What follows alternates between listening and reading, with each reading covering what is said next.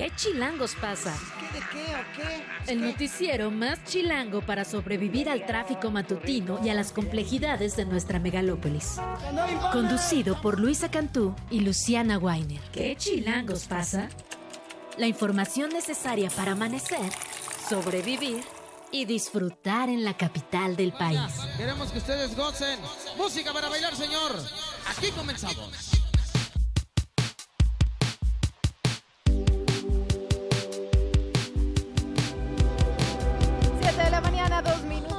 Está escuchando No me voy a morir de Velanova porque Velanova tuvo varios anuncios importantes. Lo primero es que empieza la gira este fin de semana en Austin, Texas. Luego va a tener otra fecha en el Vive Latino el 16 de marzo, pero además ya se dio a conocer la cartelera completa de la Feria de San Marcos 2024 y ahora sí que hay de todo un poco, ¿eh? Velanova evidentemente, Sting, Cristina Aguilera, Conjunto Primavera, Enrique Iglesias, Sebastián Yatra, la original banda de Limón, entre muchos, muchos otros. Obviamente estará el Palenque también, querida Luisa Cantú. Muy buenos días, ¿cómo estás? Buenos días, Luciana Weiner. ¿Cómo le hizo de emoción Velanova, la verdad, eh? Estuvieron cuatro años con memes de... Ya ves que por fin este 2024 se dio su reencuentro Sí. tras miles de años de hacernos esperar a los fans. Así que suena bastante bien este cartel de San Marcos. Con eso empezamos, porque hay un programa cargado de información el día de hoy.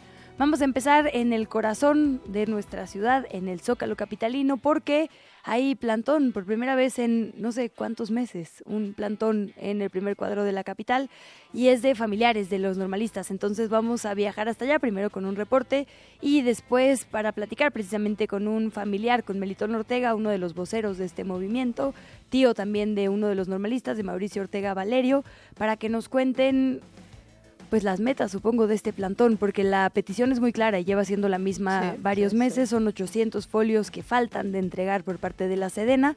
Vamos a ver qué están pensando eh, que esto significará para la negociación. En efecto, y también entiendo que hay un- una exigencia de que regrese el GIA al país. Digamos, este, este grupo interdisciplinario de expertos independientes que los ha acompañado en todo este proceso y que salieron, salieron de México.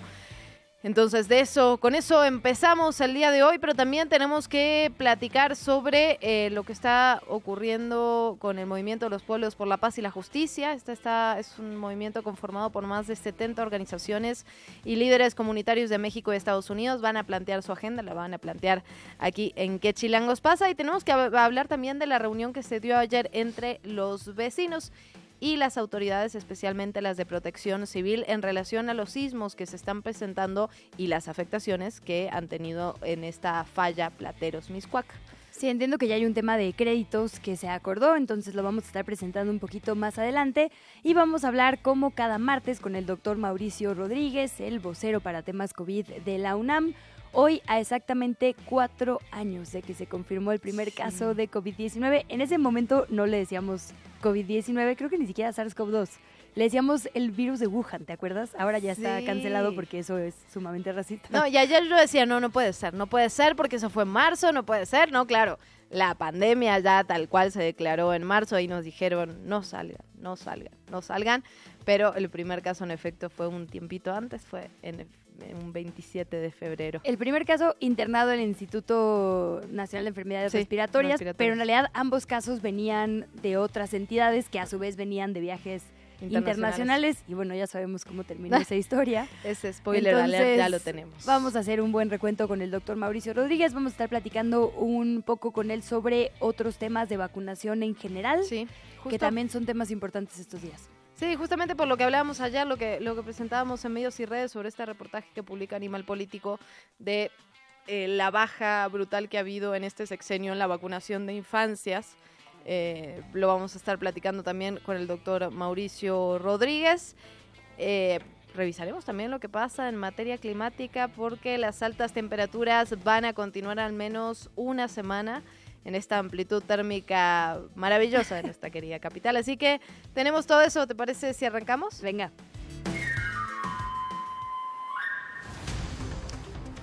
7 con 6, Miguel Zavala, el aspirante de Morena a la alcaldía de Marabatío en Michoacán, fue asesinado ayer. Sucedió afuera de una clínica, la clínica San Ángel, en el fraccionamiento Rancho La Huerta. Zavala estaba en ese lugar porque además de ser político, era médico de profesión. Ese era su lugar de trabajo. Se trata de la segunda persona política asesinada en ese municipio, en Marabatío. Otro fue a inicios de noviembre del año pasado. La víctima fue Dagoberto García, presidente del Comité Municipal de Morena. Pero la violencia política, la violencia electoral, lo cierto es que va de mal en peor. El precandidato de Partido Acción Nacional a la alcaldía de Marabatío, también en Michoacana, Armando Pérez Luna, fue asesinado al interior de su vehículo. Se trata del segundo aspirante en la misma alcaldía asesinado en menos de un día. Es el precandidato del PAN. A través de las redes sociales se difundieron imágenes de los hechos. Se informó también que la Fiscalía del Estado empezó una investigación eh, respecto a esta ola de violencia en las elecciones en esa entidad en particular. En representación de su bancada en la Cámara de Diputadas y Diputados, la morenista Aleida Alavés presentó la petición de inicio de un juicio político en contra del ministro Alberto Pérez Dayán. Esto debido al proceso que acusan fue irregular en el primer amparo, cuando se otorgó el primer amparo contra la reforma a la ley de la industria eléctrica.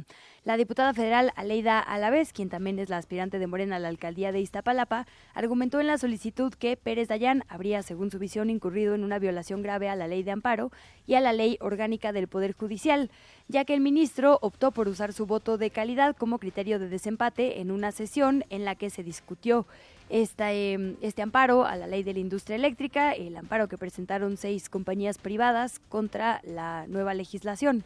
La diputada insistió en que esa debió haber sido la última alternativa y que existían otras opciones que no fueron tomadas en cuenta, opciones procedimentales, por este ministro. El embajador de Estados Unidos en México, Ken Salazar, reiteró que en su país no existe ninguna investigación en contra del presidente de López Obrador.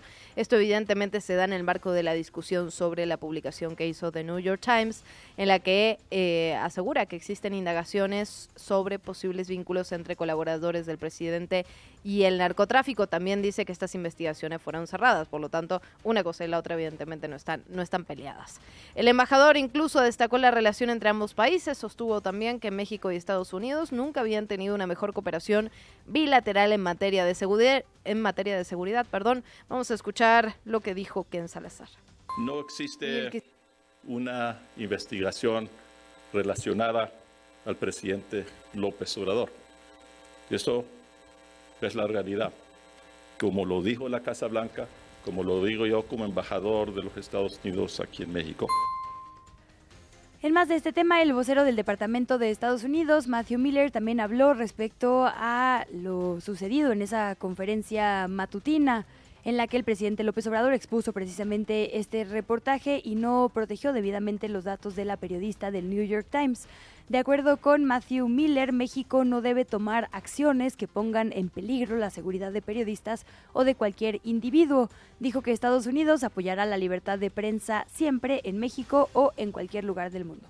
Por otra parte, la Fiscalía General de la República informó que no va a ejercer acciones penales en la investigación por el delito de tortura contra Mario Aburto, homicida confeso del ex candidato presidencial del PRI, Luis Donaldo Colosio. Paloma González fue la jueza que recibió la decisión de la Fiscalía General de la República y dio un plazo de tres días para que Mario Aburto y su defensa expresen lo que a su derecho convenga. El gobierno de México cerró la compra o concretó la compra de 13 plantas de generación eléctrica propiedad de la española Iberdrola. El monto fue de 6.200 millones de dólares. Iberdrola informó que estas 13 plantas equivalen al 55% de su negocio total en nuestro país. La venta de estas plantas al gobierno mexicano se hizo con el apoyo financiero del Fondo Nacional de Infraestructura de México y otras entidades financieras públicas y privadas. Y desde el puerto de Salina Cruz, Oaxaca, López Obrador inauguró ayer el rompeolas más grandes de Latinoamérica que va a conectar a nuestro país con los mercados de Asia, la costa oeste de Estados Unidos, Centro y Sudamérica. La extensión de esta obra es de 1.6 kilómetros de largo, una profundidad de 25 metros y el presidente destacó que permitirá a grandes embarcaciones descargar los contenedores con mercancías sin que la marea sea un problema. Así lo dijo, así habló el presidente López Obrador eh, rompeola y con este calado van a poder entrar a este nuevo puerto los grandes buques llamados, conocidos post-Panamá, con miles de contenedores. Permite el tráfico comercial marítimo en uno de los sitios eh, más angostos para unir los dos grandes océanos. Ayer las candidatas y el candidato presidenciales hicieron varios anuncios. Empezamos con la abanderada de la coalición Fuerza y Corazón por México, Xochil Gálvez, quien anunció que el arranque de su campaña será el próximo primero de marzo en Fresnillo, Zacatecas, por ser el municipio que tiene mayor percepción de inseguridad en el país. Escuchamos la voz de, de Xochil Gálvez. Voy a arrancar a las 12 de la noche en Fresnillo, Zacatecas, que es el municipio donde la gente tiene más miedo de todo el país el 97% de la gente que vive en Fresnillo siente miedo y vamos a arrancar ahí a las 12 de la noche, mandando un gran mensaje de esperanza a todos los mexicanos de que va a terminar esta larga noche y posteriormente vamos a ir a Aguascalientes y de ahí estaremos en Irapuato a las 5 de la tarde. Por otra parte, otro anuncio importante en Movimiento Ciudadano, el candidato presidencial Jorge Álvarez Maínez anunció que la senadora Laura Ballesteros será la nueva coordinadora de su campaña. Esto evidentemente se da después de la renuncia de Patricia Mercado. Laura Ballesteros aceptó la coordinación públicamente y dijo en sus redes sociales que será un privilegio acompañar el trabajo y la propuesta que haga Álvarez Maínez. Claudia Sheinbaum reiteró que el inicio de su campaña también será el próximo primero de marzo en el Zócalo Capitalino y ahí comenzará lo que llamó el segundo piso de la transformación. Habló en un podcast de lo que será su proyecto económico. Escuchemos. Que lo que no queremos es que llegue esta inversión en lugares donde eh, pues a lo mejor no haya agua y entonces le quiten el agua a las personas, sino que sea una, una inversión ordenada que nos permita en el desarrollo nacional de muy largo plazo. No necesariamente es que vengan a poner una armadora en México, sino ¿a poco los mexicanos, mexicanas no somos capaces de crear nuestro propio auto eléctrico y producirlo? Eso no tenemos por qué negarnos a esa posibilidad. Este es un reporte especial desde las calles de Chilangolandia. 7 de la mañana, 14 minutos. Ahora sí nos vamos hasta el Zócalo Capitalino con nuestro colega Jorge Becerril, reportero de Milenio, cubriendo este plantón de madres y padres de familias de los 43 normalistas de Ayotzinapa. Jorge, muy buen día, adelante. Así es que gusto saludarlas a las dos, por supuesto buenos días para todos. Comentar que ayer, después de las 2 de la tarde, se empezaron a reunir, pues tú lo has mencionado, las madres, los padres de los desaparecidos de Ayotzinapa, por supuesto llegaron varios jóvenes estudiantes de esta normal rural Isidro Burgos y llegaron desde Guerrero hasta esta zona centro de la Ciudad de México. A las dos y media de la tarde ya se estaban concentrando en el Ángel de la Independencia. Posteriormente, a las cuatro y media de la tarde, inició una marcha de más de 500 personas hacia el Zócalo Capitalino, una marcha que pues eh, recuerda a estos jóvenes desaparecidos, los exige con vida y por supuesto pues de regreso con todos sus familiares. Son 113 meses de la desaparición de estos jóvenes y eh, en el transcurso de la semana pasada el presidente Obrador hizo comentarios que pues le preocuparía eh, terminar su mandato sin resolver este caso de Ayotzinapa, lo que molestó, por supuesto, a los padres, a las madres, a los amigos, a los familiares, a Vidulfo Rosales, que ha sido el abogado que ha representado a los padres y madres en este caso, en esta desaparición. Y bueno, a raíz de esto caminaron pues a través de varias arterias importantes como Reforma, como Juárez, como el eje central, 5 de mayo, y así llegaron casi a las 6 de la tarde hasta el Zócalo Capitalino, debido a esta molestia de las palabras del mandatario, que a decir de todos ellos, pues no han hecho mucho, y tampoco la administración pasada de Enrique Peña Nieto, pues prácticamente decidieron, a pocos meses de que, de que finalice Andrés Manuel López Obrador su mandato, pues colocar un plantón, un par de carpas grandes frente a Palacio Nacional, frente a las puertas, eh, por, lo menos a la Puerta Mariana, están instaladas desde el día de ayer estas dos carpas y no se van a retirar hasta que esta administración no resuelva el caso y regrese con vida a estos jóvenes, a sus familias. Así es que esto fue lo que sucedió ayer Después de las nueve de la noche terminaron la, la, colocación de todas estas carpas y por supuesto estará este plantón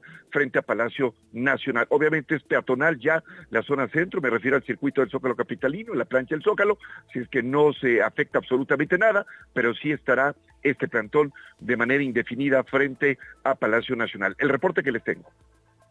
Muchísimas gracias, Jorge. Pues si nos permite, seguimos de cerca tu trabajo. ¿Alguna red social que nos dejes? Claro, arroba Diablo 8 todas las redes sociales, en X, ahí estamos, y éxito para todos ustedes. Muchísimas gracias, gracias, Jorge. La entrevista. ¿Ya estás grabando? Seguimos platicando sobre este tema. Le agradecemos muchísimo al señor Melitón Ortega, familiar de Mauricio Ortega Valerio, uno de estos 43 normalistas desaparecidos, que nos tome la llamada para que nos cuente, pues primero, cómo han pasado estas primeras horas en el Zócalo. Bienvenido, Melitón, muy buenos días. Sí, muchas gracias, muchas gracias por el espacio. Sí, sí, efectivamente, este, los padres y madres en una asamblea nacional que se llevó a cabo el día 10 de este mes, bueno, se acuerda realizar esta jornada de, lucha por la presentación con vida de los 43 y que se acuerda, bueno, instalar en el marco de 113 Acción Global por Ayotzinapa y México, bueno, con una marcha del, del, Ángel de la Independencia que se vino y se llega con un meeting aquí enfrente del Palacio Nacional del Presidente de la República. Bueno, a eso obedece porque, bueno, ya estamos a escasos meses de concluir el mandato del presidente y que no ha podido avanzar con el tema, a pesar de que no eh, hay una hay una firma de un eh, convenio un presidencial eh, desde el inicio del mandato, bueno, donde el presidente de la República se comprometió, bueno, y obligó a los a las instituciones a entregar toda la información, eh, la Sedena y todo lo demás, las demás instituciones, bueno, están obligados a proporcionar la información. Pero con el paso de los tiempos, bueno, ese compromiso y ese acuerdo eh, presidencial, bueno, hoy no se ha cumplido porque hay una serie de informaciones que se requiere para esclarecer el tema. Eh, tal es el caso de archivos, folios de que tiene en su archivo el, eh, el Ejército Mexicano del 27 Batallón de Iguala. Hasta la fecha no se ha podido entregar. Hay una eh, resistencia, hay una negatividad por parte de la institución de la Sedena, cosa que esto se pueda ventilar y se pueda entregar y que se pueda conocer el paradero de los 43 jóvenes. A eso obedece este plantón, bueno, una muestra de que no estamos de acuerdo de que esto se viene retrasando y a pesar de que el presidente tiene conocimiento de que hay estas evidencias, pero que el presidente en los últimos meses se ha dedicado a descalificar el movimiento, la participación del grupo de expertos eh, que viene o que vino a, a, trabajar, a colaborar, a, dar una asesoría técnica para el esclarecimiento de este caso y que en los últimos, desde, desde el último informe del grupo de expertos viene una ola de ataque hacia el grupo de expertos y además hacia los, los órganos, organismos independientes que viene acompañando el movimiento de los padres, que más bien se ha dedicado, el presidente se ha dedicado a descalificar y atacar, y a fin de dejar eh, solo los padres, incluso el presidente de la República ha señalado que,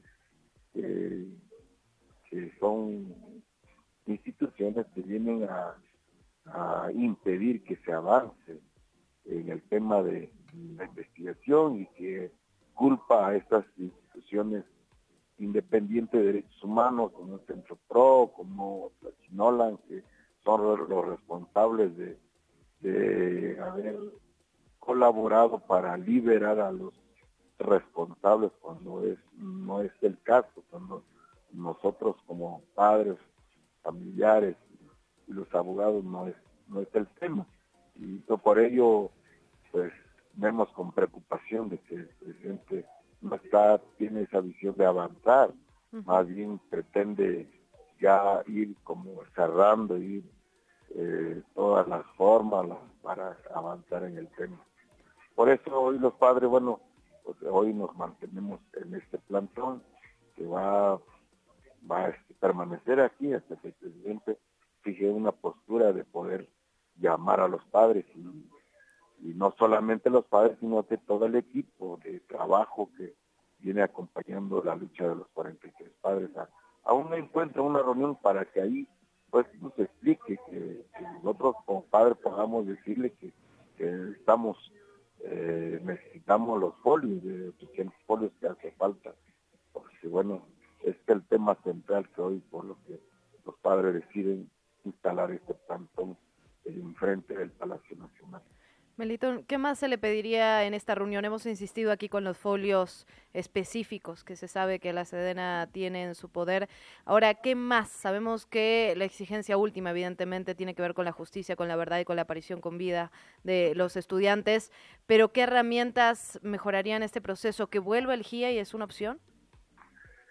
Sí, claro, porque primero es la reunión que planteamos al presidente de la República, bueno, que haya un encuentro para ventilar todo este tema y el segundo tema es que es que se pongan todo a, disposición de las autoridades a, esos folios que se requieren y finalmente, bueno, eh, la demanda o la exigencia sería, bueno, el regreso del grupo de expertos para que ellos sean los los responsables, los que revisen estos folios, porque son los que tienen el conocimiento pleno, a fondo, sobre esta temática que hoy estamos ventilando. Y que nosotros vemos con preocupación de que no hay una respuesta al tema, ¿no? De regreso del grupo de expertos.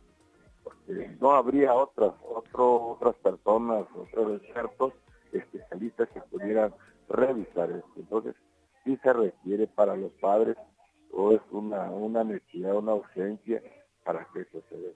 Pero tiene que ver pues la, la disposición, la entrega de todos los archivos para que se pueda avanzar en el tema. Bueno, son los tres planteamientos que los padres hemos estado realizando, planteando desde las reuniones con, con y hasta pues, se le ha planteado, bueno, parece que hay una negatividad ahí.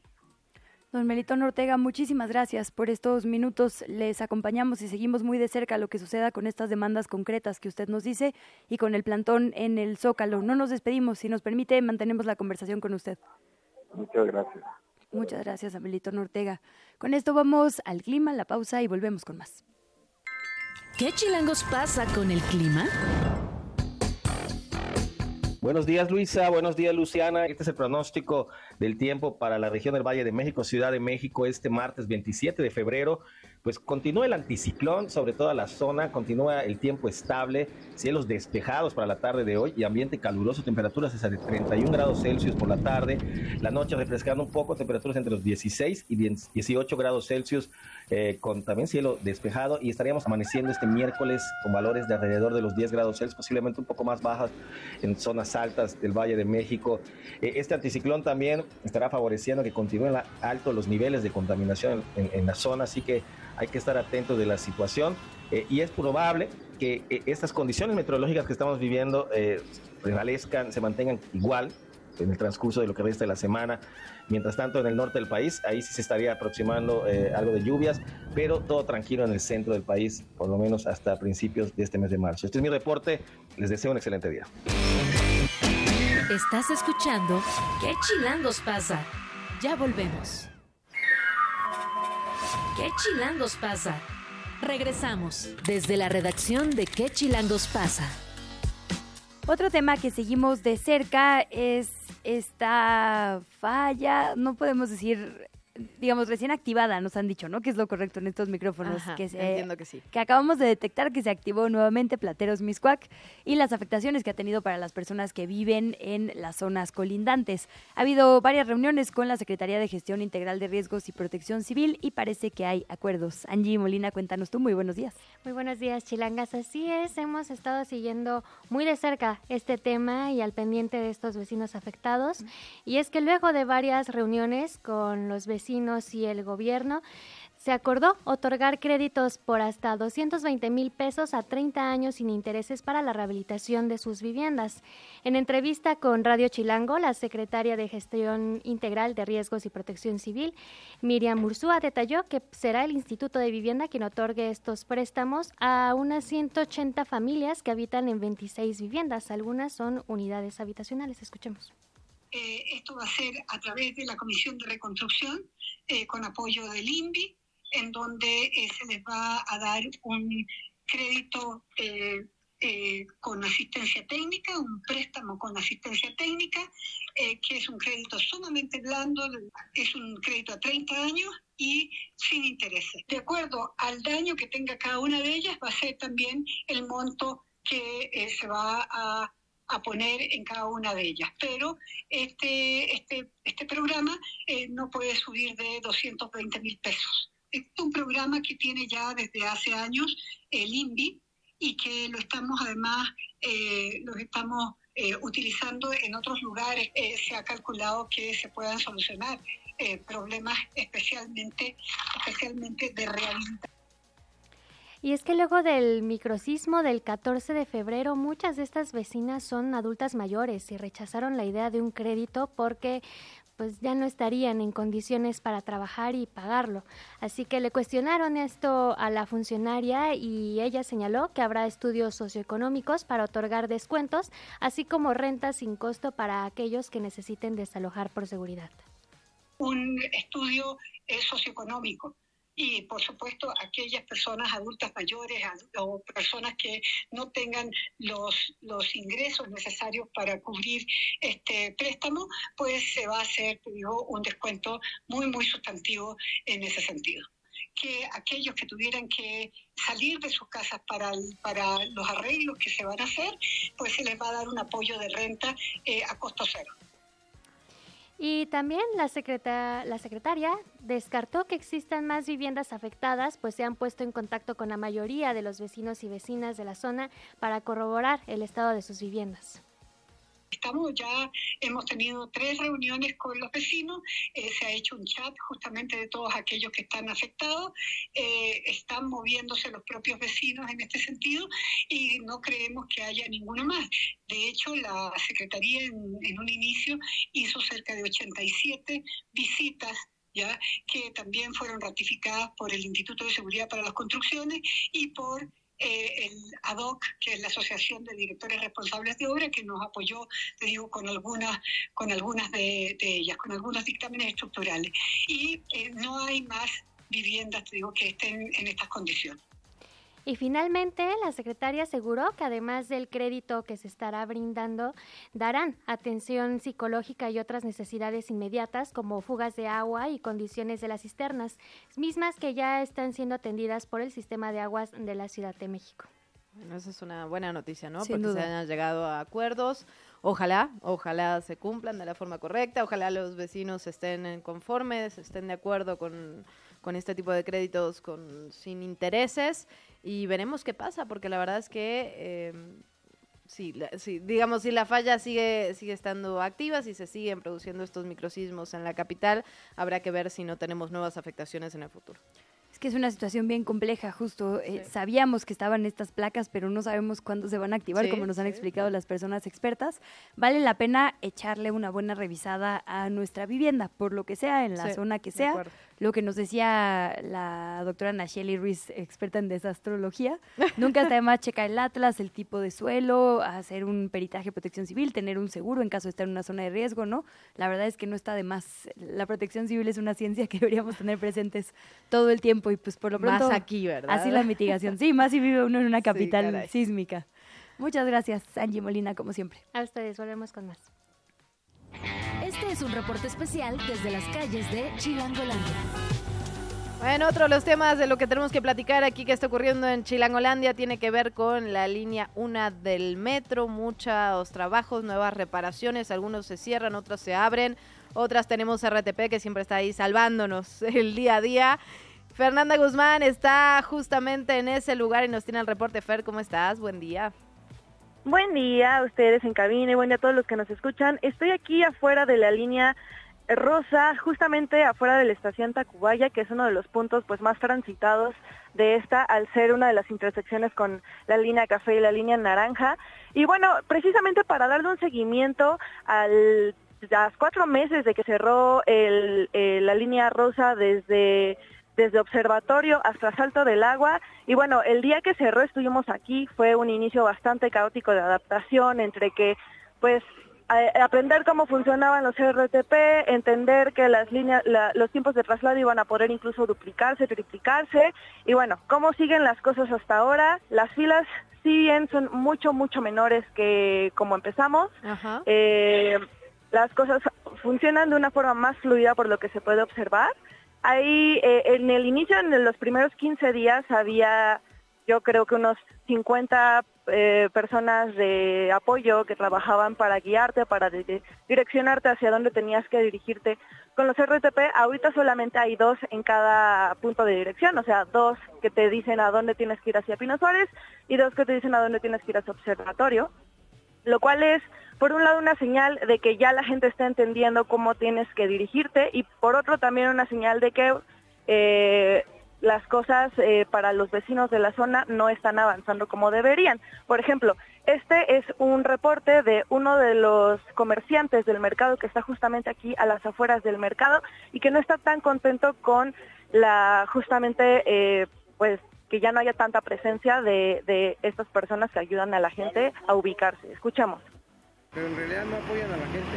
O sea, no, no, no, le dicen a la gente por dónde es, no hay un módulo de información donde la gente se, acerque y diga, eh, a, ver, guíeme, oriénteme, para dónde voy, dónde queda, todo esto.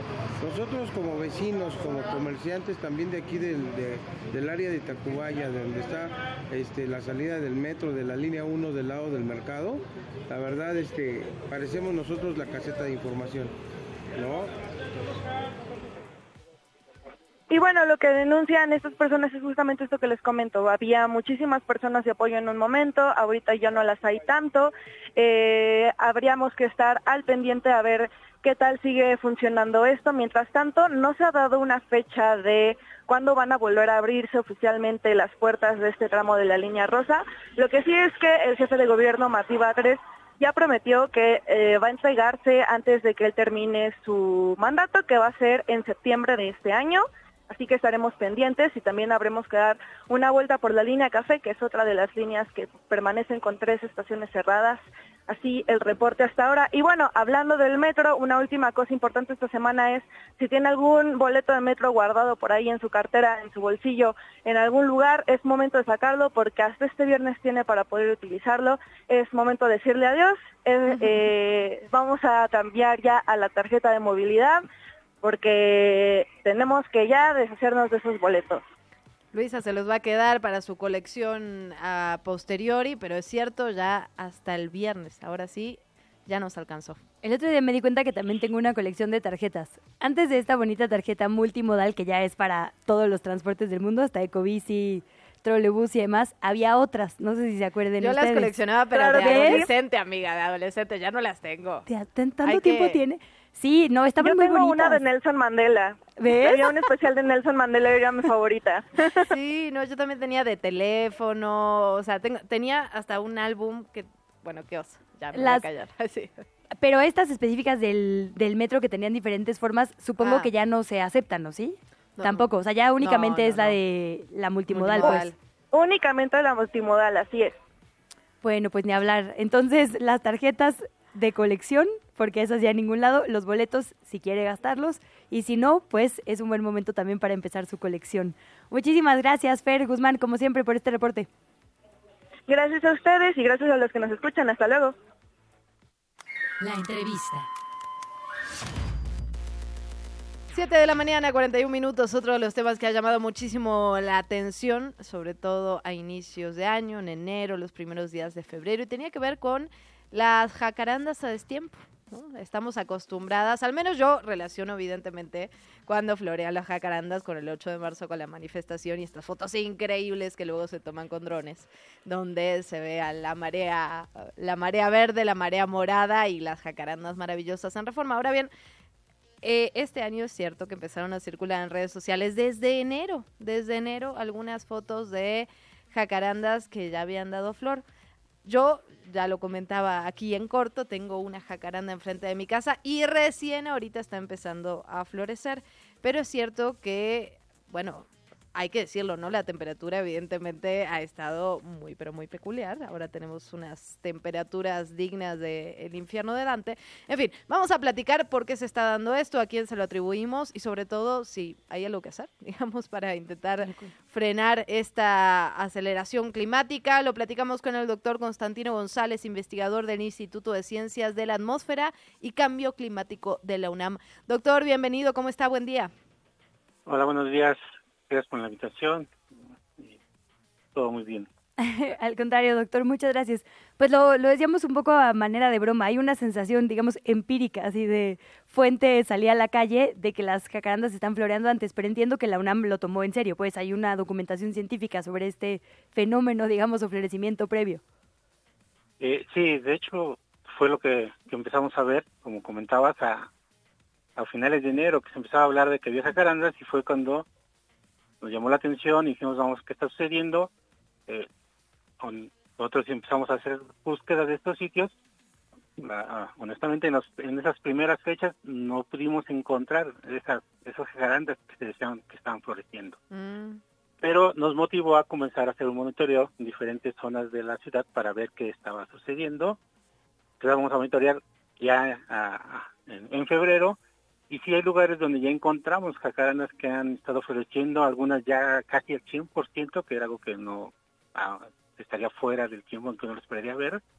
Mientras que con ventas hay algunas que aún están empezando y otras que aún no tienen este, indicios de inicio de floración. Entonces, hay todavía individuos que ya están en este proceso y otros que están comenzando eh, eh, este proceso de, tornarse en este color eh, violeta que todos nos, nos gusta. Y podemos decir, doctor, perdón, que es una anomalía, es decir, si no lo hemos registrado antes con exactitud, digamos, en qué, en qué fecha empezaban a florecer las jacarandas, además de la idea que todos tenemos en la idea colectiva de, la fecha aproximada, ¿sí podemos asegurar que es una anomalía? Eh, sí, tenemos que atender bien eh, los datos. puede haber un suceso donde observemos un individuo. La cuestión es cuando observemos ya un conjunto de individuos que responden de la misma forma a, este al fenómeno de la floración, en este caso en los árboles. Sí, si vemos un individuo, un individuo lo podemos encontrar sin duda, es un evento raro que puede suceder y ver flores en, cuando no deberíamos. Cuando ya se comporta así varios individuos de un mismo lugar es cuando ya comenzamos a tener un fenómeno que podría establecerse y la cuestión es también que se mantenga, se mantenga a largo tiempo. Este, estos fenómenos pues, obviamente cuando ya empiezan a, a mantenerse a lo largo del tiempo, pues sí, eso ya es un fenómeno que cambia, que se que responde a algún fenómeno en el, algún efecto ambiental y comienza a modificarse este proceso que originalmente sucedía en fechas como comentas, más hacia marzo, comienza a moverse hacia inicios de febrero quizá finales de enero. Cuando dice algún tiempo, doctor, hablamos de tres, cuatro años, hablamos de 100 años, digo, porque pensando en la edad de la Tierra, pues, ¿cuánto es mucho tiempo? ¿Cuándo ya consideraríamos que efectivamente es un cambio, digamos, fijo? Y esto varía entre, sí, obviamente esto varía entre organismos, o sea, como lo que estamos hablando de son árboles, que es muy diferente si hablábamos de plantas, que si hablábamos de roedores, de insectos, en fin. Pues el tiempo para establecer requiere un monitoreo a largo plazo, pero tendríamos que estar hablando de que lo veamos después de tres, cuatro años sigue mm. a ser constante, no es algo que podamos decir que suceda en uno o dos, puede ser, como dicen, una anomalía, como es en el clima, que es algo de lo que está afectando, es una anomalía que sucede en un año y que podemos no volver a ver hasta cuatro o cinco años después. Entonces tiene que empezar a ser constante a través del tiempo, tendríamos que ir documentándolo para ver bien cuándo sucedería. De hecho, ahorita estamos tratando de hacer un estudio retrospectivo a partir de análisis de imágenes de satélite para ver cómo sucedía anteriormente. Mm. Tenemos la evidencia empírica de los que lo hemos visto, pero realmente no estaba documentado cuándo inicia, cuándo alcanza ese 100% de floración todos los árboles y después cuándo vuelve a cambiar. Entonces, esto es lo que estamos en este momento tratando de establecer ese ciclo para también poder tener datos más sólidos para hablar de cómo está o no modificándose este fenómeno de las cacarandas, de, de la floración, y si puede ser algo que establezca en el tiempo y que también esté respondiendo a los cambios en el clima urbano. Doctor, ¿hay algún otro fenómeno que han observado, consecuencia también del cambio climático, en el que sí tengamos ya eh, cifras concluyentes? Pienso en flora, en fauna, no sé, algún tipo de, de cambio atmosférico que sí se ha- haya podido documentar. En la parte atmosférica, pues sí, es, es claro que estamos en un incremento de temperaturas constante. Ajá. Es una tendencia que venimos con el calentamiento, que es algo que no se ha ido desacelerando como uno esperaría. Y ese calentamiento es lo que está afectando a la biodiversidad, a nosotros y a todos los eh, recursos naturales. a lo largo plazo va a tener un efecto que puede ser no reversible en un punto eh, crítico. Entonces, ¿qué estamos viendo? Hay algunos eh, organismos, sobre todo los más que necesitan más, de, dependen más del clima, como los invertebrados, que comencemos a ver mayor presencia, por ejemplo, de mosquitos, de acuerdo a las temperaturas altas, y muchos de ellos vectores de enfermedades. Lo vimos la vez anterior, el año pasado que hubo mayor calor, hubo mayores casos de dengue. Entonces, eso se refleja en que hay mayores eh, números en las poblaciones de, de mosquitos a través del año, cuando uno esperaría que solo fuera en cierta época, cuando las temperaturas incrementan. Entonces, se ven modificaciones en ese sentido. Hemos visto que se han cambiado algunos patrones de migración en aves, que antes tendían a llegar más hacia octubre, comienzan a llegar ya en agosto y eso modifica la interacción con las especies nativas y con la disposición de recursos para esas especies. Entonces, al final, todos esos cambios tienen también relaciones directas e indirectas con nosotros porque dependemos de los servicios ecosistémicos que ellos nos brindan. Doctor, esto es, digamos, en, en el contexto de un planeta cada vez más caliente, o por lo menos, digamos, en esta em, en este momento, en este, en la historia reciente, pues, de nuestro planeta.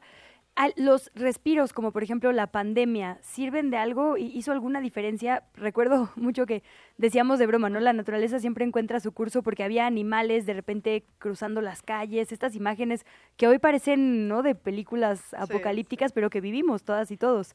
En el tiempo en que estuvimos en, en el periodo más severo de aislamiento, los animales regresaban, digamos, a ocupar literalmente las calles, las plantas también, no había movilidad de coches, de aviones, de barcos.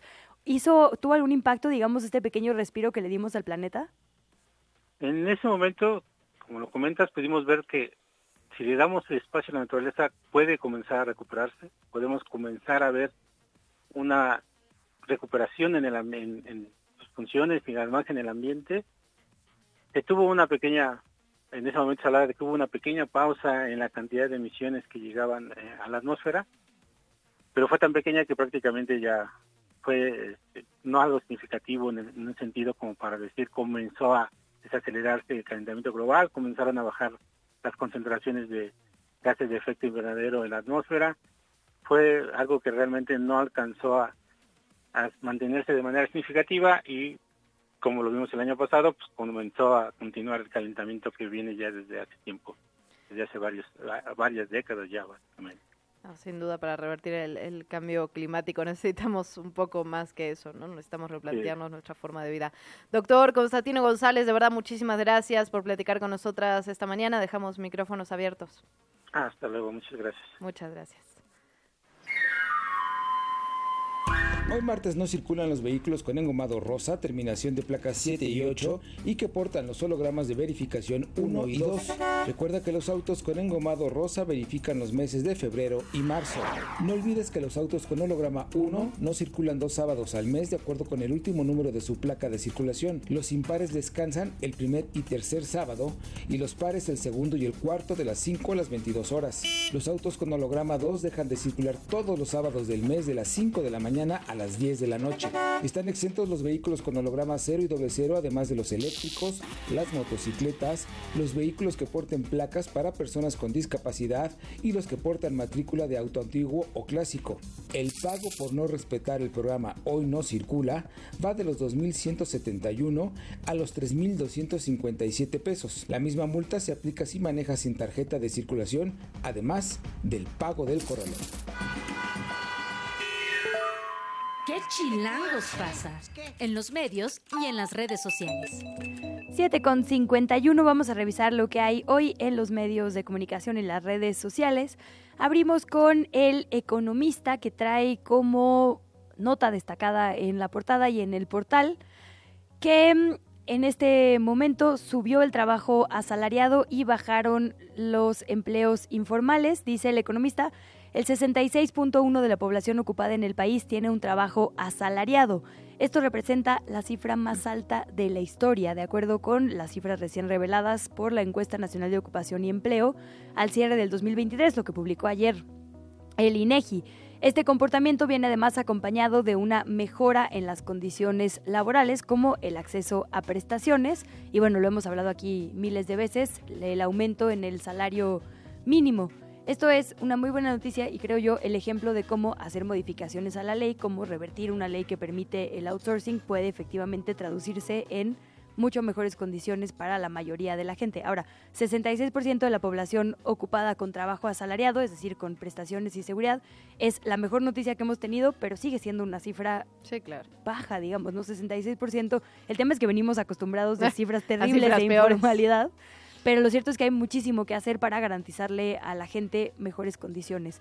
El economista eh, publica, digamos, un amplio reportaje explicando las cifras en general y le da un especial espacio a la tasa de informalidad que descendió y a los factores, digamos, que acompañaron esto, a las actividades y mercados. Entonces vale la pena echarse un clavadito para entender el momento económico de nuestro país. Nos vamos a otros temas, algo que ha sonado mucho en las redes sociales, tiene que ver con esta invitación que le hizo la senadora, la senadora Lili Telles, al presidente Javier Milei, el presidente de Argentina.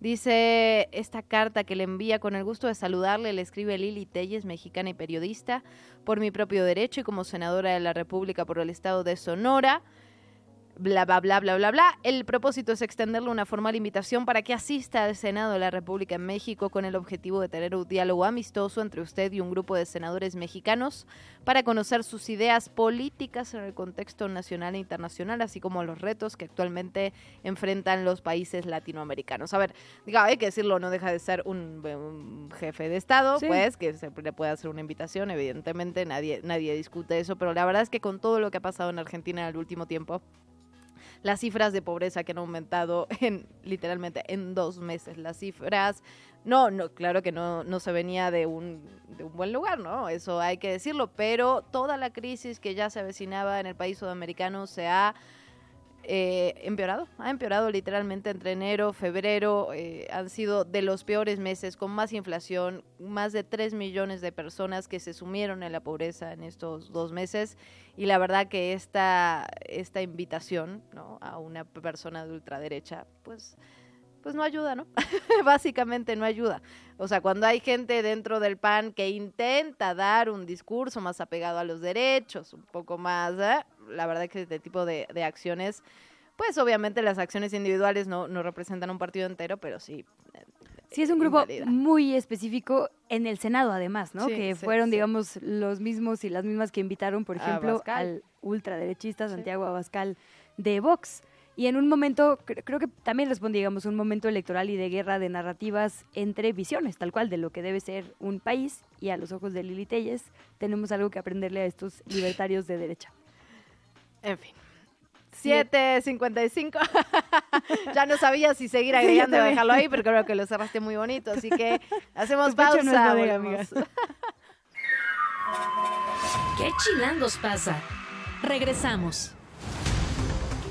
7.58, esto es el segundo resumen informativo. El gobierno de la Ciudad de México otorgará préstamos a las y los habitantes de viviendas afectadas por los microsismos de los últimos meses ocasionados por la grieta Miscuac Plateros. Miriam Ursúa, la titular de Protección Civil, indicó que estos préstamos podrán ser hasta por 220 mil pesos a 30 años sin intereses para que puedan ser accesibles. Agregó que será el Instituto de Vivienda quien los otorgue. Ursúa puntualizó que las personas afectadas son 180 familias en 26 viviendas, algunas de las cuales son unidades habitacionales. De esas, 20 viviendas presentan daños medios y hay otras 6 con daños altos. Por otra parte, combatientes de incendios forestales lograron extinguir el fuego que se registró en la zona de pastizales del Vaso, regulador Ciénega Grande en la alcaldía Xochimilco. Las llamas afectaron una superficie aproximada de 29 hectáreas de vegetación, debido a que en la Ciudad de México el 100% de los incendios forestales son provocados por acciones humanas. La Secretaría del Medio Ambiente capitalina reiteró el llamado a la ciudadanía para proteger los bosques, pastizales y humedales mediante las siguientes recomendaciones. Y dijo, no hacer fogatas, no quemar ningún tipo de residuo, no fumar, no arrojar colillas de cigarros, no tirar basura en los bosques, no dejar fragmentos de vidrio, de cristales, de espejos, de botellas que puedan convertirse en una fuente de calor y provocar un incendio. Hay que decirlo, ¿no? Esta es la época ya decimos, hay un sistema anticiclónico sobre la zona centro del país. Esto evidentemente no ayuda a que los contaminantes se dispersen, pero además con las altas temperaturas que estamos viviendo en este momento, los incendios van a ser cada vez más frecuentes. Muchas veces, como ya lo decíamos, por la omisión o por el dolo de, los hombres y las mujeres, de los, de los ciudadanos. Por lo tanto, hay que poner el ojo eh, ahí.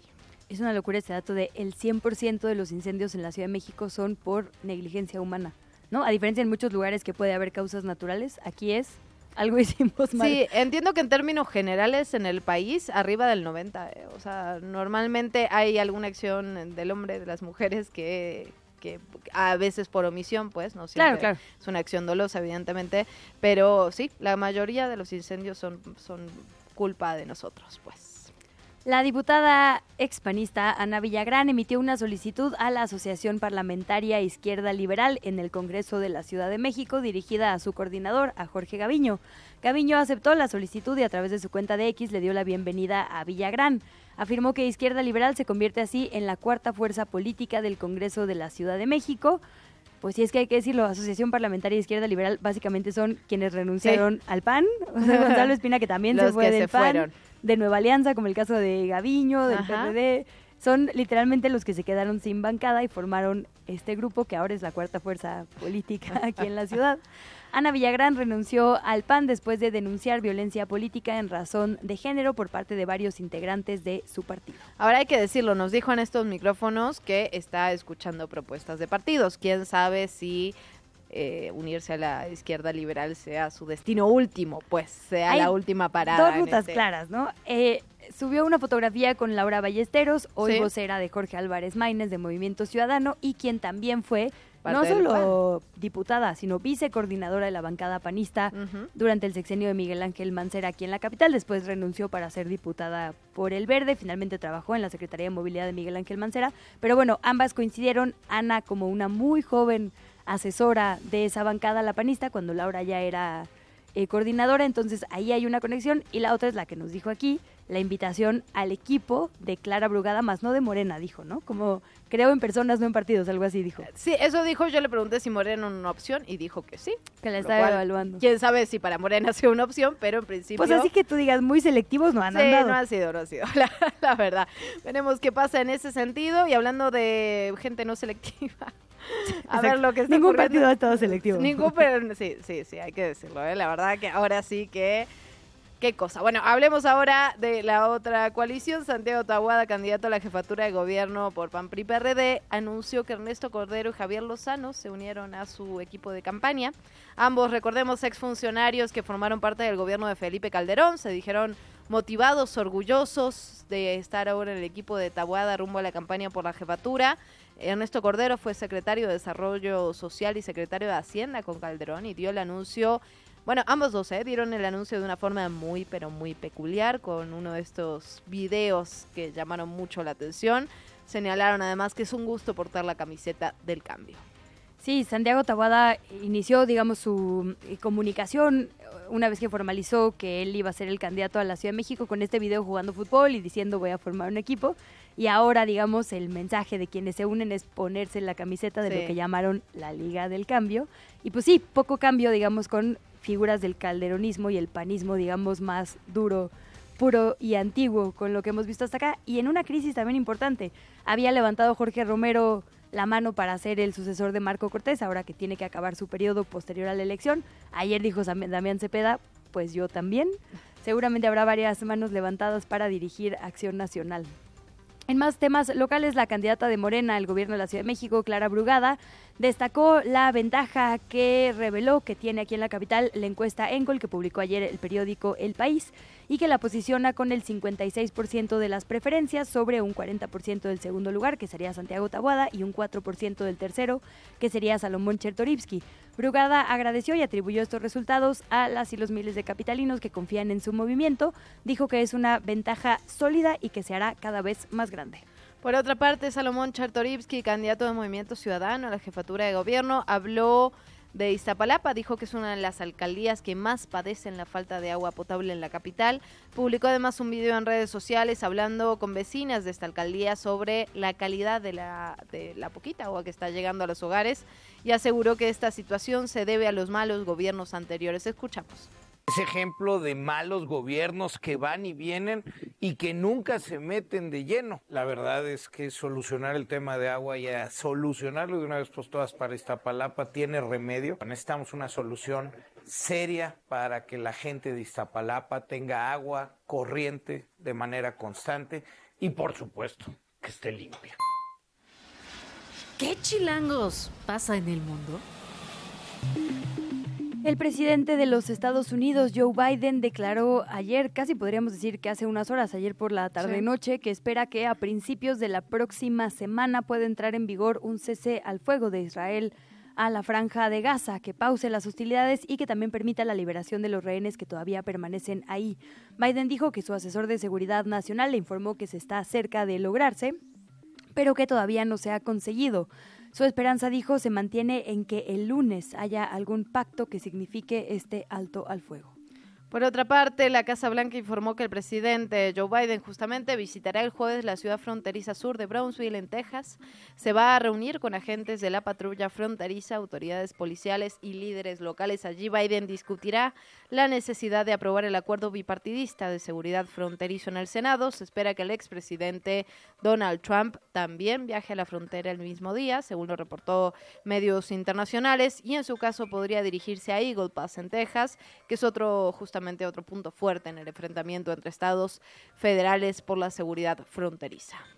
Está dura la cosa política en Estados Unidos. Mm, También Donald Trump le ganó en las primarias de Carolina del Sur a Nikki Haley, la ex representante de Estados Unidos ante Naciones Unidas, eh, en el estado que había gobernado, pues. O sea, Trump pinta imparable de Todo parece indicar que estaremos otra vez ante una elección como la anterior, ¿no? Donald Trump, Joe Biden. Así es. Y con Trump con ventaja. y con Trump con ventaja. La verdad. Un miembro de las Fuerzas Aéreas de los Estados Unidos murió tras inmolarse frente a la Embajada de Israel en Washington. Fue una protesta por estos ataques a la franja de Gaza, así lo confirmó ayer el Pentágono. Medios locales informaron que este sujeto aparentemente estaría transmitiendo esta protesta a través de la red social Twitch, diciendo que no sería cómplice de un genocidio. Es el la video es, segunda persona que protesta inmolándose por esta violencia. El video de verdad es realmente brutal. Brutal, brutal, brutal. La entrevista. ¿Ya estás grabando?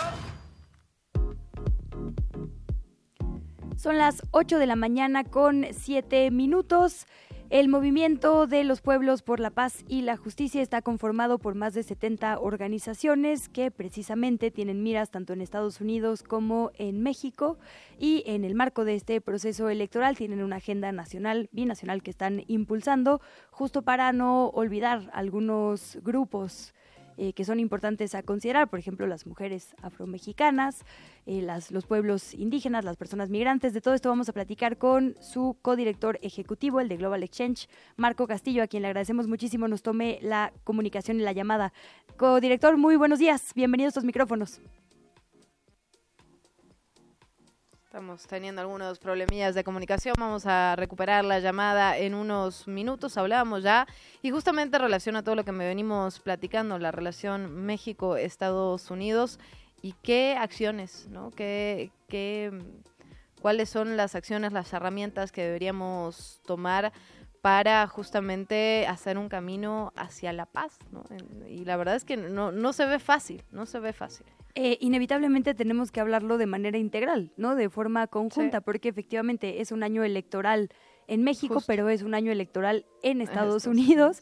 Y eh, en ambos países, quizá un poco más en el del norte, la agenda migratoria forma parte de la conversación electoral inevitablemente. Y lo cierto es que para el lado no luminoso, digamos, ¿no? no al lado de las soluciones, sino al lado justo de la crítica y de la exclusión, por lo menos en uno de los candidatos, el puntero en los Estados Unidos, ¿no? Justamente nos adelantaban que parte de esta agenda tiene que ver con temas cruciales como desmilitarización, políticas de drogas, ¿no? Esto es fundamental y ha sido una de las principales eh, problemas entre ambas naciones, esta guerra de narrativas, sobre todo de cuál es el problema exactamente con la política de drogas, lucha contra el racismo, migración, desarrollo, derechos de los pueblos indígenas, medio ambiente, mecanismos binacionales de derechos humanos. Ahora sí, todo esto lo platicamos con Marco Castillo, codirector ejecutivo de Global Exchange. Codirector, bienvenido. Hola, muy buenos días. Gracias por el espacio y un saludo al auditorio. Al contrario, bienvenido. Y gracias por adelantarnos un poquito lo que va a suceder en unas horas. A las 11 de la mañana tienen citada una conferencia aquí en la Colonia Condesa. Correcto. Justo para hablar de la agenda binacional que tendrían que tener todas las personas candidatas presentes. Cuéntanos un poco, director. Sí, por supuesto. Bueno, eh, miren, eh, desde hace, desde septiembre del 2022, un grupo de eh, líderes comunitarios, organizaciones, colectivos, este, de comunidades indígenas, rurales, afro, este, eh, mujeres, víctimas de violencia, sobrevivientes de violencia armada. Hemos estado discutiendo cuáles son las causas de la violencia que nos aquejan desde Washington DC hasta Tapachula y hemos encontrado que coincidimos en, en que las armas y las balas que nos matan son las mismas, que la raíz de la discriminación que viven las personas de color en la región es la misma, es una raíz colonial, colonialista, este, y que compartimos el dolor y la tragedia de las consecuencias de la violencia armada. Hoy, en un año electoral donde Estados Unidos y México elegirán presidentes este, y también eh, a varios gobiernos locales, eh, pues nosotros nos preguntamos eh, quién de todos ellos resolverá esta violencia cuando en realidad ningún partido ha sido capaz de ofrecer soluciones efectivas a esta circunstancia, a este derramamiento de sangre. Y nosotros, pues obviamente lo que estamos haciendo es buscar bueno, desarrollar esta agenda que ya mencionan ustedes, organizarnos como ciudadanos en consecuencia y también unirnos en la exigencia de, eh, de, que los gobiernos, sea quien sea, eh, y los candidatos, sea quien sea quien gane, eh, asuman estas soluciones que nosotros hemos planteado. Esto que, que, dice me parece particularmente importante, porque finalmente en los años electorales, digamos, hay una parte de polarización, de narrativas que se entrechocan, que se polariza cada vez más, pero también es un momento de exigencia, un momento para exigirle a los candidatos y las candidatas soluciones. En ese, en ese sentido, en ese contexto, ¿qué le deberíamos exigir? ¿Qué herramientas o qué acciones o qué políticas públicas deberían estar en la agenda de todos los candidatos y candidatas independientemente del partido?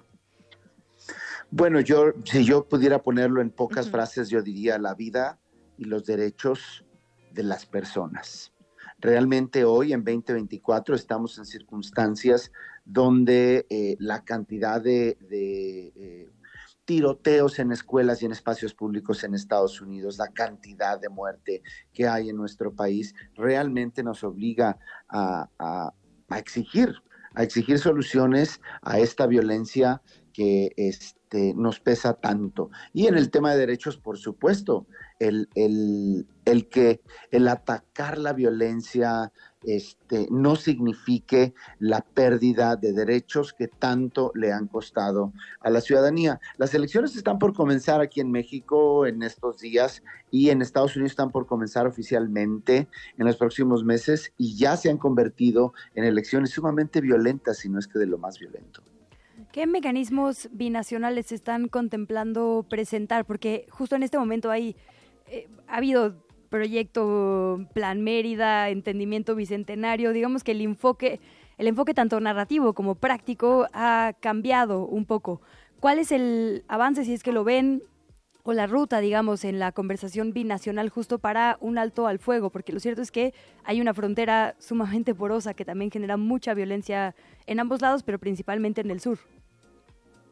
Sí, correcto. Nosotros tenemos una agenda de 10 puntos que le propone y le exige a ambos gobiernos que eh, construyan eh, mecanismos diversos de diálogo y políticas binacionales que eh, pongan a las personas en el centro. Tenemos, por ejemplo, la idea de construir un organismo, un mecanismo binacional de derechos humanos, porque existe un tratado de libre comercio, porque existe un entendimiento bicentenario. Los diálogos de alto nivel en materia de seguridad y de comercio suceden. Y en materia de derechos humanos no existe tal. No puede haber esta situación donde las mercancías pesen más que las personas, también nosotros estamos convocando una jornada binacional de búsqueda de personas desaparecidas, porque aunque eh, no se sepa mucho, en Estados Unidos también hay una crisis de desaparición, por ejemplo, de mujeres indígenas, nativoamericanas, pero sobre todo también en los desiertos de Estados Unidos y en las forenses, en los centros forenses del sur de los Estados Unidos, hay toda una crisis porque hay muchas personas no identificadas que pudieran estar vinculadas a la búsqueda en México o Centroamérica u otras partes del mundo Así también estamos pensando que exigiendo que los dos países se sienten a platicar el cambio de la política de drogas. En fin, estamos proponiendo varios mecanismos que no voy a detallar ahora, lo haremos a las 11 de la mañana, pero todos con la participación de sociedad civil. Nosotros creemos que el gobierno no puede resolver estas situaciones solo, no puede ofrecer resolverlas solos. Ya ha quedado claro que por más queridos y legítimos que sean los gobiernos, no están pudiendo con la situación. Solo déjame hacerte una pregunta sobre uno de los temas en específico, director, si me lo permite. La política de drogas, justamente es algo que hemos estado platicando en este espacio en el último tiempo por las propuestas que se han llevado a cabo sobre reformas constitucionales que están relacionadas justamente con la política de drogas. Eh, el movimiento de los pueblos por la paz y la justicia, ¿cuál es la visión sobre este asunto? ¿Qué política se debería, se debería tomar de un lado y del otro? Bueno, nosotros consideramos que para empezar México debe convocar a una gran eh, este, conferencia latinoamericana para consolidar con los países este, latinoamericanos el cambio de paradigma de una política punitivista y criminalizante y racista de drogas por una política que ponga la salud eh, pública, la salud y los derechos de las personas eh, consumidoras. Ahora, este, nosotros pensamos que una vez que eso suceda, eh, este, Estados Unidos debe responder en consecuencia, porque en este momento, en las circunstancias políticas actuales, México no podría impulsar por sí solo una reforma. Ya vimos lo que pasó en Colombia. Colombia lo intentó este, y recibió de inmediato, de inmediato este, un manazo del gobierno de los Estados Unidos. Entonces, eh, se necesita que como bloque latinoamericano se impulse un cambio de política que obligue a los Estados Unidos a actuar en consecuencia. Por eso nosotros planteamos esta mesa latinoamericana. Pues muchísimas gracias, director ejecutivo de Global Exchange, Marco Castillo, por este adelanto. Estaremos pendientes a lo que presenten a las 11 de la mañana. Micrófonos abiertos. Muchísimas gracias a ustedes por el espacio. Muy buen día, gracias. Última hora.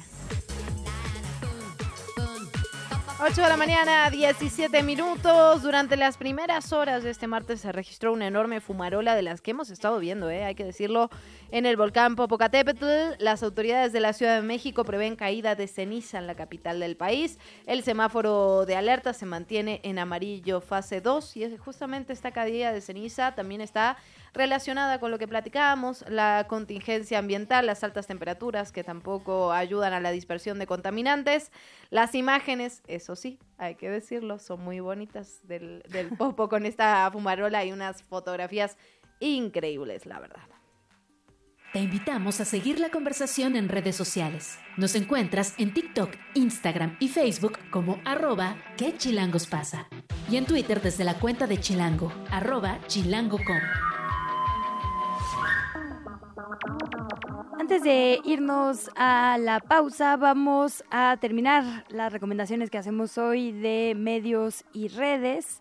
Hoy la reportera Dulce Olvera publica la siguiente nota, las derechas ven al 2030.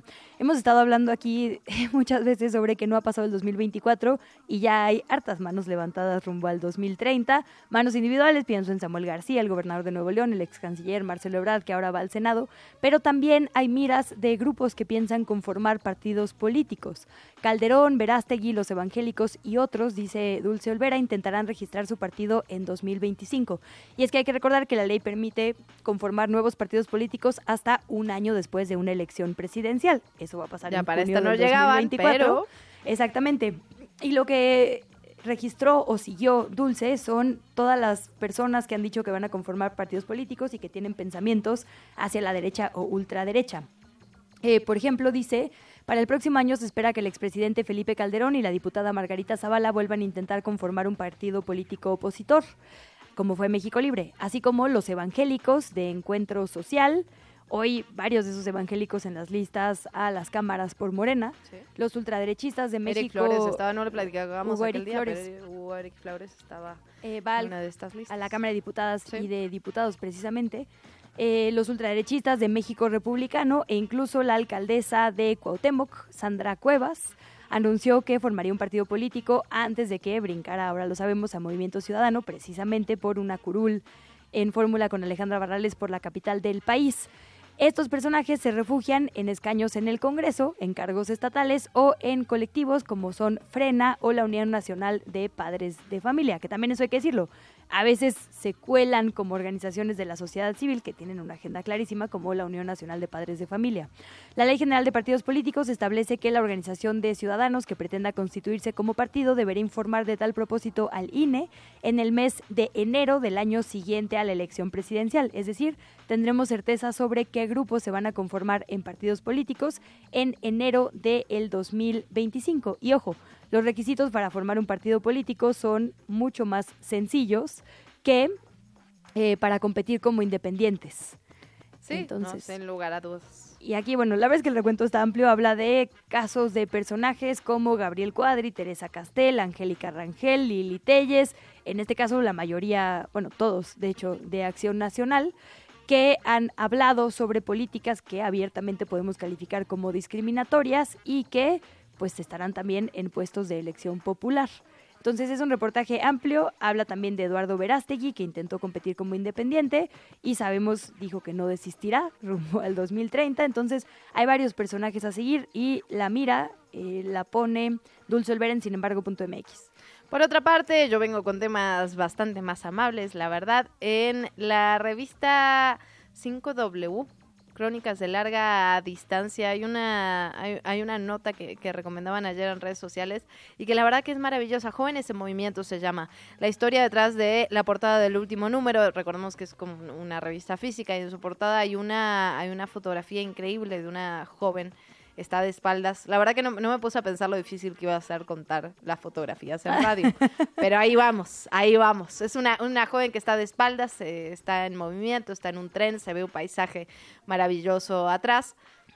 Y un poco es eh, la historia de un fotógrafo, de Michael Brody, de Arizona. Dice, tenía 17 años cuando se subió por primera vez a un tren como polizón. Aquello marcó el inicio y unos meses después hizo de esa forma de viajar un modo de vida. Durante los siguientes años, el joven recorrió miles de kilómetros a bordo de trenes de mercancías con los que cruzó Estados Unidos mientras fotografiaba el mundo que le rodeaba. Muchas de sus imágenes son retratos de las personas que encontró por el camino, jóvenes errantes de principios del siglo XXI, que atravesaban el país sobre raíles por las razones más variopintas, rebeldía, necesidad de huir, curiosidad o sencillo deseo de aventura. Digamos, está toda, evidentemente, toda la historia de este fotógrafo en, esta nota que están publicando para contar un poco más acerca de la portada de la revista, pero la verdad que lo más maravilloso son las imágenes, las imágenes que acompañan evidentemente a este texto y que muestran sobre todo, sí, eh, jóvenes, jóvenes que están eh, viajando, jóvenes que están huyendo también, jóvenes que están en, situaciones de, todo tipo.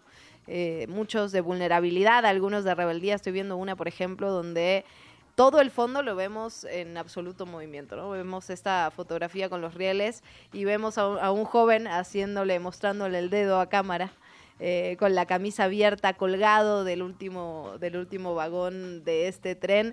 La verdad es que son imágenes increíbles que también muestran eh, situaciones durísimas, ¿no? Situaciones de absoluta vulnerabilidad, de jóvenes que van digamos, colados en estos trenes buscando una vida mejor o que directamente están bajo agua. Veo uno acá metido en una de las, digamos, de las cosas de mercancía que se llevan en, los trenes. Bueno, recomendado de todas formas para leer la historia, para ver las imágenes. Hice lo que pude para transmitirles.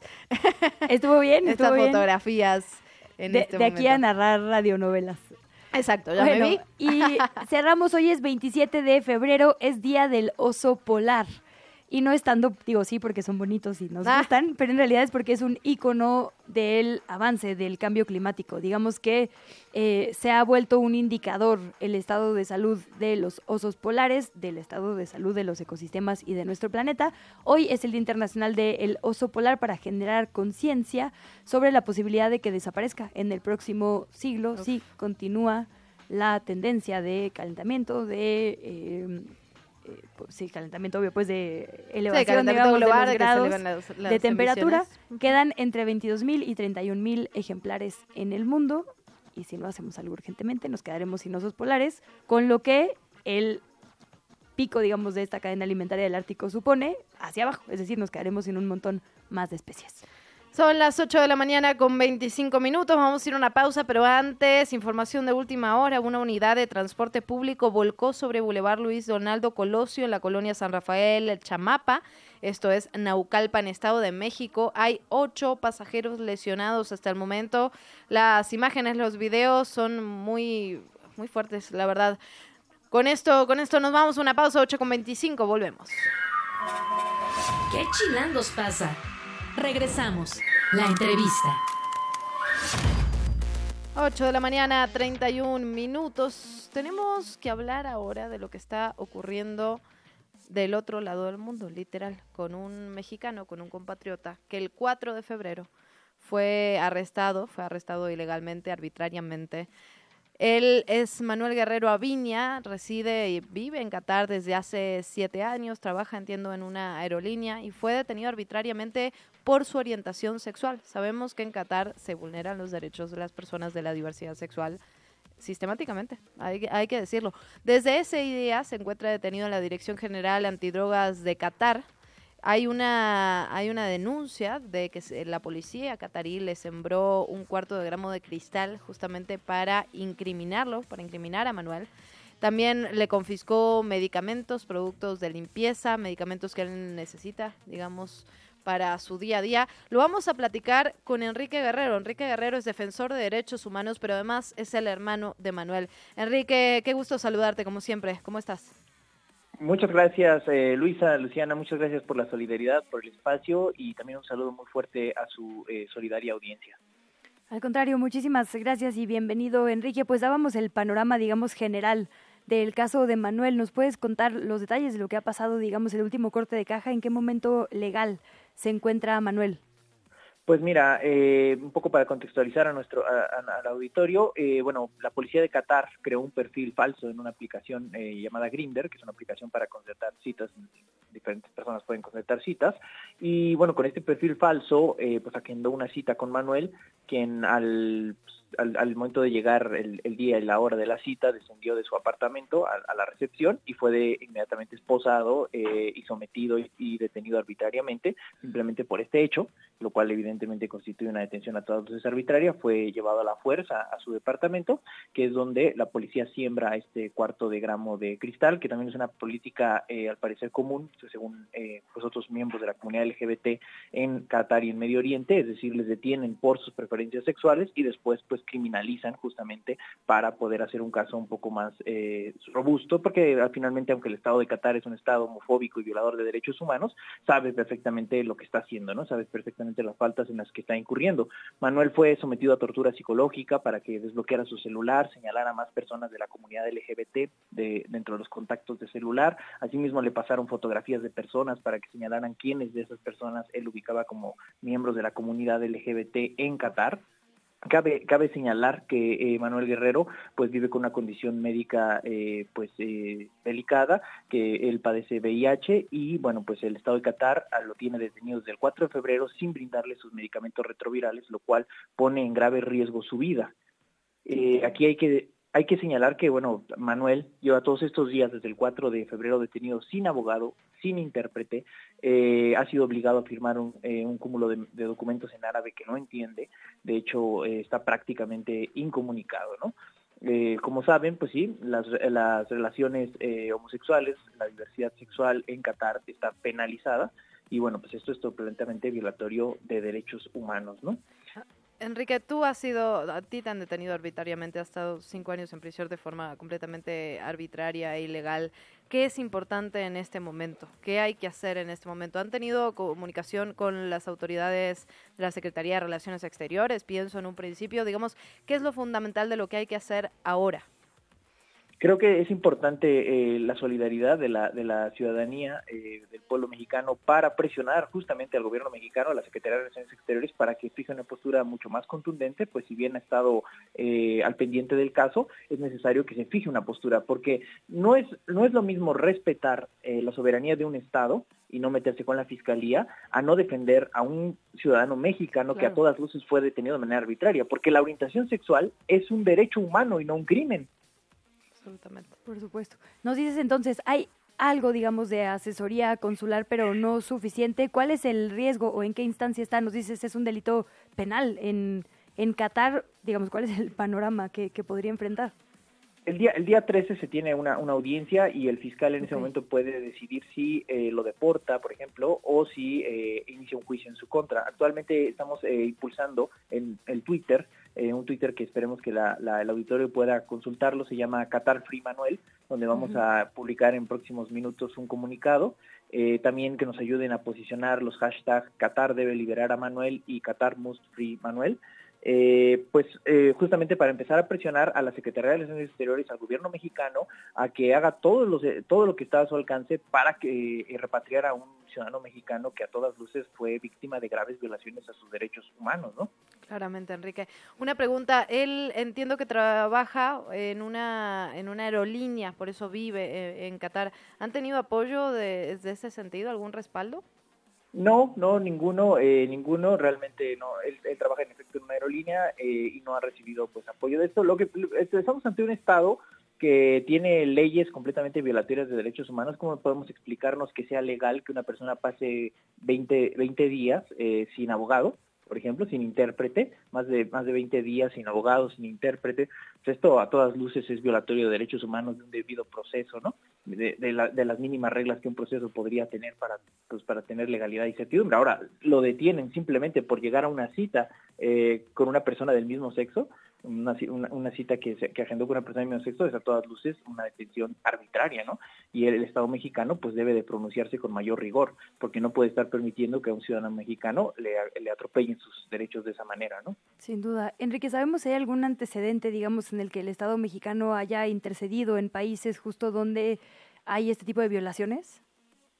Sí, hay, hay antecedentes. Recordarán que hubo un caso de una de una eh, compatriota mexicana que estaba siendo acusada de tener relaciones eh, sexuales fuera del matrimonio, que también está penado en Qatar, otra grave violación a derechos humanos, ¿no? Eh, y ahí, bueno, pues el Estado mexicano intervino gracias a la presión mediática, que es finalmente también lo, lo, importante de esta campaña, pues para que realmente se, se haga justicia y Manuel pueda ser liberado y pueda volver a casa.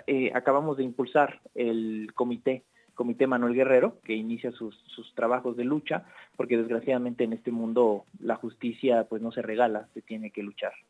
Enrique, ya, ya para ir cerrando, pero han podido hablar con Manuel, ¿saben cómo está de salud, si está teniendo acceso a la alimentación adecuada? ¿Han podido tener contacto con él? ¿Tuvo algún otro, otro familiar? en todo este tiempo solo dos sesiones de 15 minutos, lo tienen bajo una incomunicación eh, pues casi total. Eh, en el caso de lo que sabemos es que cuando ellos, eh, bueno, ellos por su condición de una persona que vive con VIH, en lugar de darle sus medicamentos retrovirales y, tratarlo como se debe a una persona, al final lo que hicieron fue aislarlo, segregarlo, mantenerlo durante más de 15 horas sin agua, sin alimentos, en una celda de castigo. Eh, pues en condiciones obviamente infrahumanas y violatorias de, derechos humanos y de las reglas Mandela para las para las prisiones y las personas que están bajo prisión que esto pues obviamente agudiza y además genera una problemática grave porque pues está en riesgo su vida su salud y su libertad por supuesto ¿no? Pues eh, la verdad que nos deja sin palabras. Enrique, estamos siguiendo muy de cerca este caso, el actuar de las autoridades, los pronunciamientos y por favor actualízanos sobre cualquier nueva noticia o la falta de ellas también. Seguimos de cerca. Manuel Guerrero, nos dices Manuel Free, Qatar Free Manuel, ¿verdad? Es donde podemos seguir, digamos, vía redes cualquier actualización. Sí, ahí en, en, Twitter, Qatar Free Manuel, bueno, ahora X, Qatar, Free Manuel. Este, ahí pueden este, seguirnos, ya en unos minutos está listo nuestro primer comunicado y estaremos este, actualizando información, eh, subiendo pues las, las entrevistas y demás detalles. Y pues la solidaridad, pedir la solidaridad del pueblo mexicano, eh, que por supuesto es un pueblo que siempre ha luchado por la justicia, para que pues exijamos a la Secretaría de Relaciones Exteriores, al gobierno, que eh, hagan todo lo que esté en sus manos para eh, repatriar a este compatriota, a mi hermano, que está arbitrariamente detenido. Muchísimas gracias, Enrique, de verdad, por adelantarnos parte de lo que van a subir en este comunicado. Ojalá vengan muchas más entrevistas, mucha más difusión, porque en efecto creo que al final la prisión, la presión mediática es, es pues fundamental en este tipo de casos. Enrique, te mandamos un abrazo solidario. Un abrazo, eh, eh, Luisa, Luciana, un abrazo solidario, gracias y un abrazo para todo el auditorio. Te invitamos a seguir la conversación en redes sociales. Nos encuentras en TikTok, Instagram y Facebook como arroba que pasa. Y en Twitter desde la cuenta de Chilango, arroba chilango.com.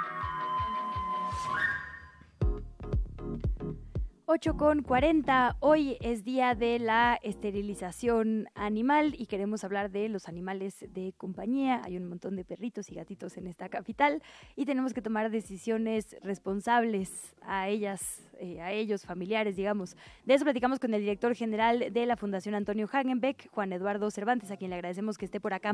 Buenos días, director, bienvenido a este espacio. Buenos días, Luisa, Luciana, muchas gracias por el espacio y estamos a sus órdenes. Muchísimas gracias, director. Pues preguntarle de inicio, están con una campaña eh, que acompaña de alguna manera este día y que creo que podría ser fundamental para chilangos y chilangas. Cuéntenos un poquito sobre esto.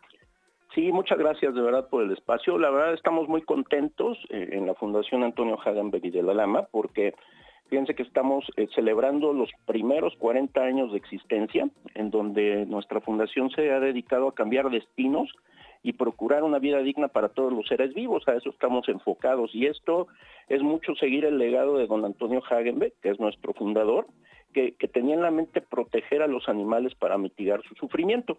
Nuestra fundación trabaja eh, en, en, cinco programas específicamente y uno de ellos es el de esterilización. Nada más les menciono los, los demás. Nosotros tenemos un programa que se llama Rescatamos, en donde eh, fíjense que contamos con la primera ambulancia en la Ciudad de México, este, que, está totalmente dedicada atender las emergencias de los animalitos que, están en situación de calle y también pues atendemos eh, eh, animalitos de la fauna silvestre.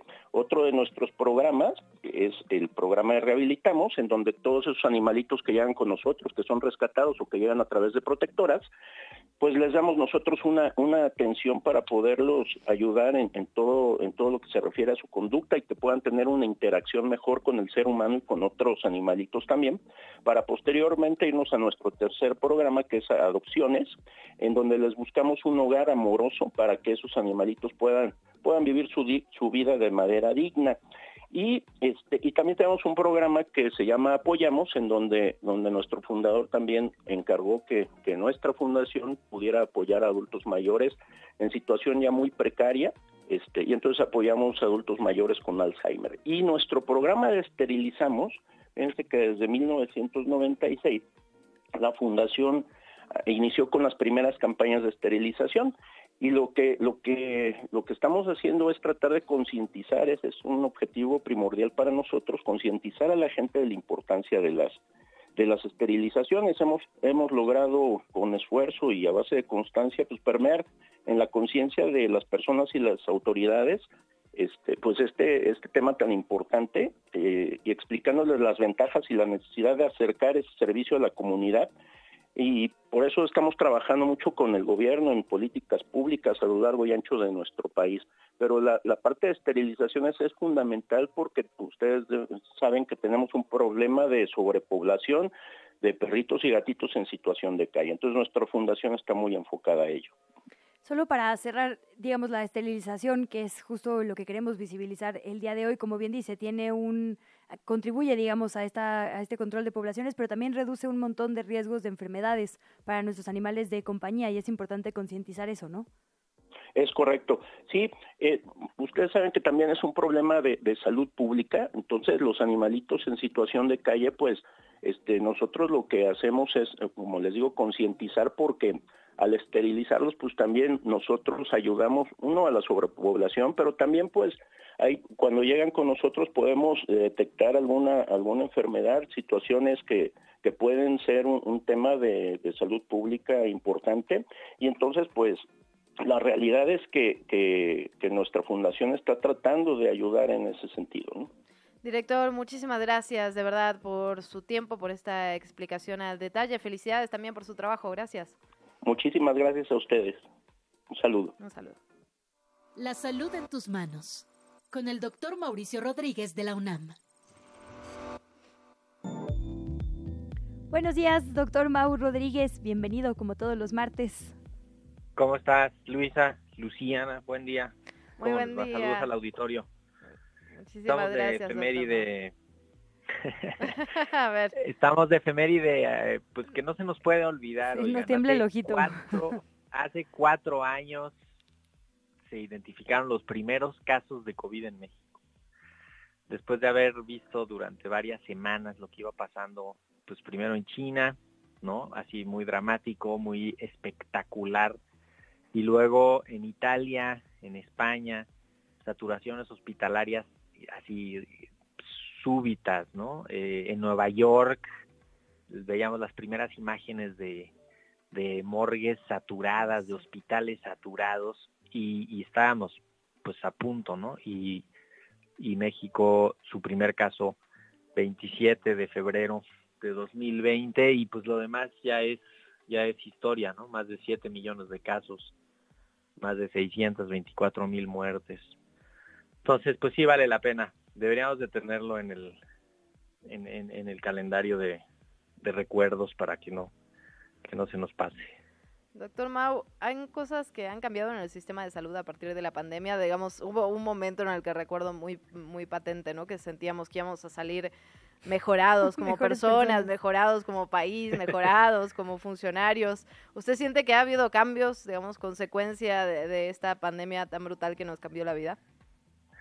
Pues mira, creo que se identificaron necesidades puntuales, quedó, quedó bien evidenciado esta necesidad de, tener personal de salud, de tenerlo bien contratado, de tenerlo eh, pues con, condiciones óptimas de, trabajo eh, también la, deficiencia de los servicios de salud que teníamos, ¿no? en cuanto a, médicos, a que atiendan a las personas. O sea, todavía no se termina de subsanar eso. Hoy en la, en la conferencia en la mañana estaban dando cifras pues, de, de, las contrataciones, de cómo se han basificado. Esperemos que esto del IMSS Bienestar, pues cuando menos signifique eh, una mejora en las condiciones laborales de algunos médicos y que fortalezca esa parte, pero definitivamente pues son muchos los pendientes que, que, quedan, son más yo creo los pendientes que quedan. Eh, estamos pues en, en, una en un momento además en el que pues ya no se va a mover mucho ahorita este año, pero definitivamente el siguiente gobierno tiene una tarea pendiente que, que hacer y, y algo pues complicadísimo de levantar, ¿no? Doctor Mau, este tema de las pandemias creo que será, ya nos marcó, digamos, una generación completa y de repente es difícil quitar el ruido de la conversación porque Bill Gates diciendo que va a haber una cada dos años y que entonces, ¿no? Su fundación tiene que ponerse las pilas, tenemos que donar. ¡eh! Pero por otro lado, es verdad que constantemente y con la hipercomunicación en la que vivimos hay un peligro latente. Ah, recordábamos justo hace cuatro años eh, que, ya había, digamos, una conversación sobre la posibilidad de un virus respiratorio cuando la pandemia empezó, ¿no? Por eso, digamos, mucha gente más o menos la traía en la mira. ¿Cuál es la justa preocupación que debemos tener desde la comunidad científica como tú, desde la ciudadanía como nosotros, desde la política pública, respecto específicamente a pandemias? Sí, pues mira, lo, lo primero es que van a seguir ocurriendo de mayor o menor magnitud, pero, pero son fenómenos naturales que, no por naturales pues tenemos que dejar que ocurran. Tenemos que seguir preparándonos para identificarlos de manera oportuna, para tomar acciones también de forma, de forma oportuna. Eh, ya se esperaba una epidemia grande de un virus respiratorio eh, parecido a lo que a lo que nos ocurrió. De hecho, gracias a eso se había implementado eh, los sistemas Centinela para la mm, vigilancia epidemiológica de las infecciones respiratorias se había fortalecido la capacidad de producción de vacuna de influenza en muchos países. Había habido un esfuerzo increíble en los últimos 20 años para hacer eso. Eh, entonces, pues sí es algo que, que ahí está, ¿no? Y es una amenaza real. Y además, ahora viene un nuevo elemento con el cambio climático que, que pues está acelerando algunos procesos, ¿no? Hoy viene, no sé si en uno o dos medios, eh, la, el dato de, del incremento del dengue en México, ¿no? O sea, estamos teniendo un problema de dengue muy grave que, que pues, nos va a poner en aprietos en, la primavera, en el verano. Eh, ya fue el año pasado, fue un año muy difícil de dengue y esto es por el cambio climático. Y luego le sumamos esto que dices, Luisa, de pues hay una conectividad absoluta. O sea, en un minuto estás del otro lado, ¿no? En, poquitas horas estás del otro lado del mundo.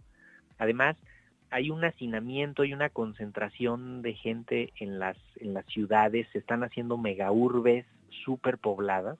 Eso también facilita la aparición de problemas. Lo que estaban platicando de los perros y de los gatos, simplemente la vacunación contra rabia de los perros y gatos con, de, casa y, de callejeros, en, en todos estos núcleos que tienen contacto con lo rural, ¿no? Estas colonias que están al ladito del medio rural, en donde hay mapaches, perros callejeros, este, zorros, ¿no? Eh, y otros animales que pueden acercar la rabia a los entornos urbanos.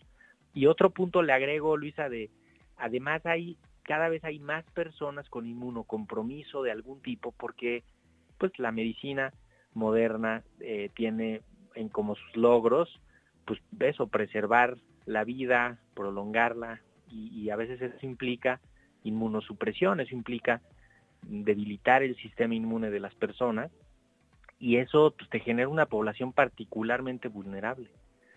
Entonces, si sumamos todo eso, pues sí, vamos a tener epidemias, brotes, pandemias, mm. y tenemos que estar preparados, ¿no? Tenemos que, se tiene que invertir mucho más en preparación y se tiene que invertir muchísimo más en infraestructura eh, de, los servicios médicos para hacer fuerza de, respuesta a esto. Justo, doctor Mau, nos quedan dos minutitos, pero no quería dejar de preguntarle sobre uh, un tema que, bueno, que recién lo mencionaba, ¿no? Todo lo que todavía nos falta. Y justamente en el contexto de un tema que ha estado en la, en la discusión pública, este reportaje de Animal Político que, eh, que publicaron sobre el tema de la vacunación y cómo ha disminuido en este sexenio. Y no solo, claro, durante el momento de la pandemia en las Sí. infancias, sino también en el 2000, 2019, ¿no? 2018, 2019. Eh, desde el lado desde el lado médico, ¿cómo lo ve usted?